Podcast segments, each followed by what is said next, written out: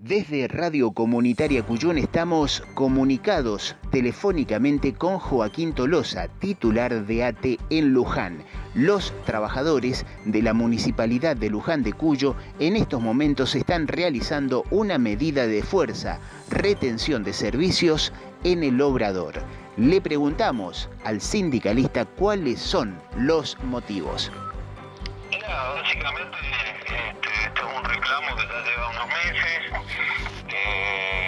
estamos solicitando es, la, apertura de las paritarias, que este año no, ha existido la convocatoria por parte de la municipalidad, este, donde bueno ha habido cero aumento salarial en este, en este año 2020.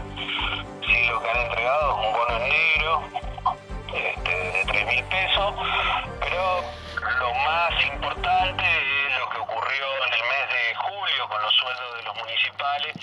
donde por decreto y también, digamos, con la venia este, del sindicato municipal se produjo un fraude laboral a todos los empleados municipales de Luján de Cuyo, donde todos sus adicionales remunerativos y bonificables este, pasaron a ser no remunerativos y no bonificables en negro, con la excepción de el básico y la antigüedad.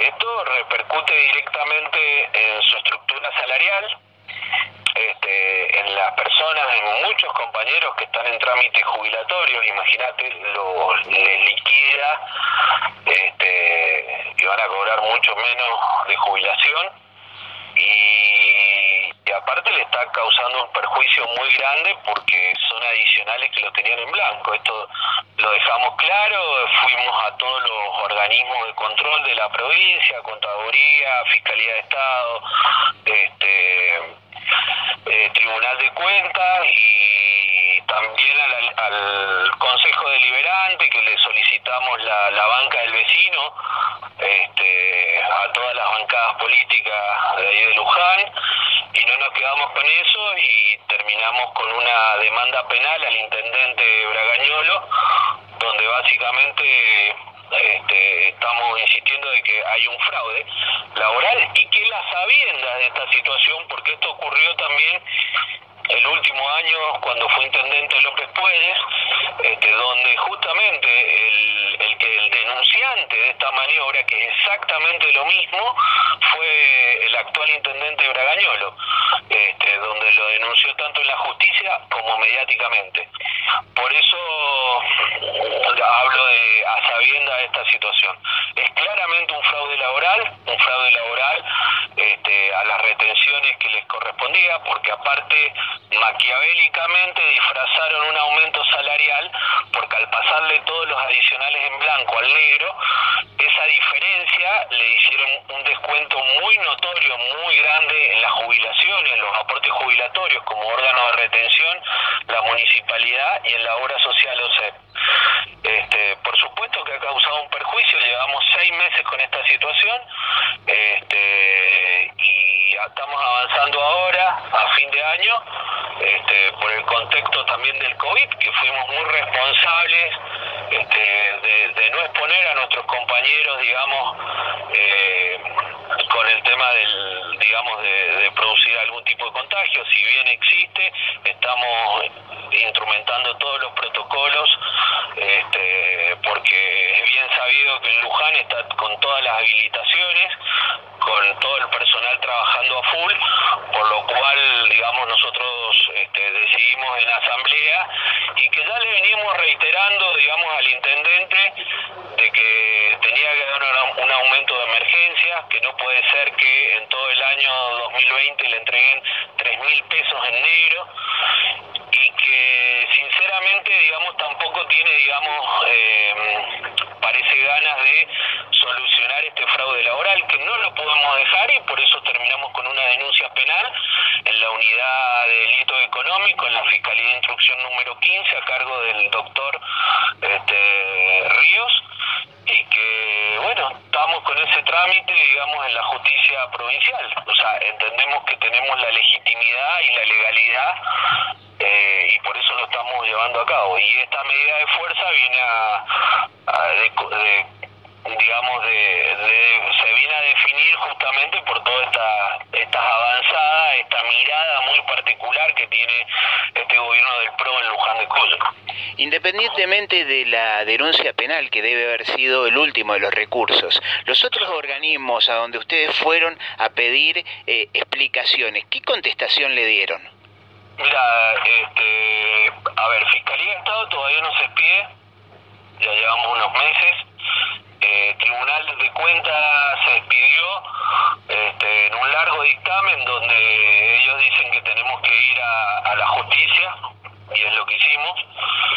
Y Contaduría General de la provincia existe esta, esta situación.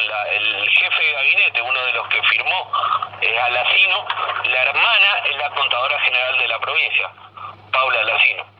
Por lo cual, bueno, hay un tema de convivencia y, obviamente que esto se cruza con lo político, evidentemente.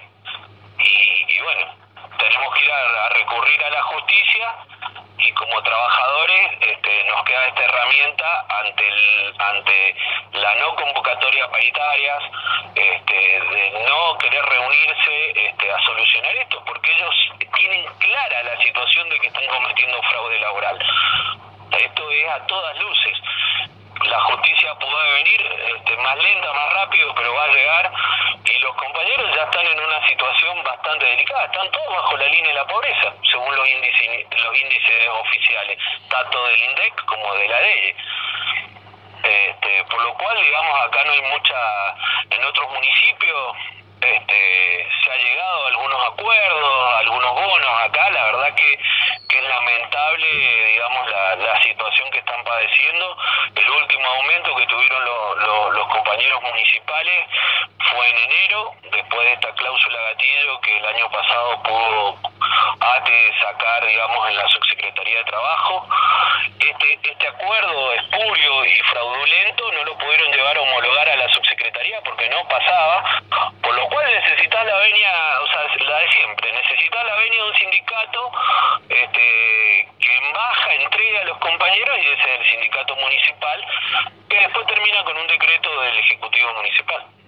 Joaquín, ¿hasta cuándo va a ser la medida de fuerza? La medida de fuerza, digamos, está, está, digamos, nosotros lo vamos consultando. Esto no es una cuestión que la decidimos nosotros, sino que la vamos consultando en la asamblea con los compañeros que están haciendo la medida. Esto viene de un plan sistemático de lucha que vamos a comenzar, que hemos comenzado hoy, y lo vamos a ir decidiendo por sectores. Está notificado este, fehacientemente, nosotros le hemos notificado, digamos, a, la Subsecretaría de Trabajo, como corresponde, y sobre todo a la municipalidad, de esta situación que estamos atravesando. Y ante el silencio o la no convocatoria, bueno, es la herramienta que tiene el trabajador de hacerse escuchar. Joaquín Tolosa, te agradecemos el ratito con Radio Comunitaria Cuyún y estaremos atentos a los avances de estas gestiones por parte de ustedes y esperamos que la municipalidad entienda la situación y afloje un poco a favor de los trabajadores. Muchas gracias. Bueno, muchas gracias a vos, así que esperamos alguna respuesta antes de fin de año porque esto vamos a pasar la fiesta este, en medida de fuerza, si no. Así que te agradezco mucho Roberto, como siempre, damos la posibilidad de poder hablar. Escuchábamos la palabra de Joaquín Tolosa, titular de ATE en el departamento de Luján de Cuyo. Los trabajadores de la municipalidad de Luján en estos momentos están haciendo una retención de servicios en el obrador.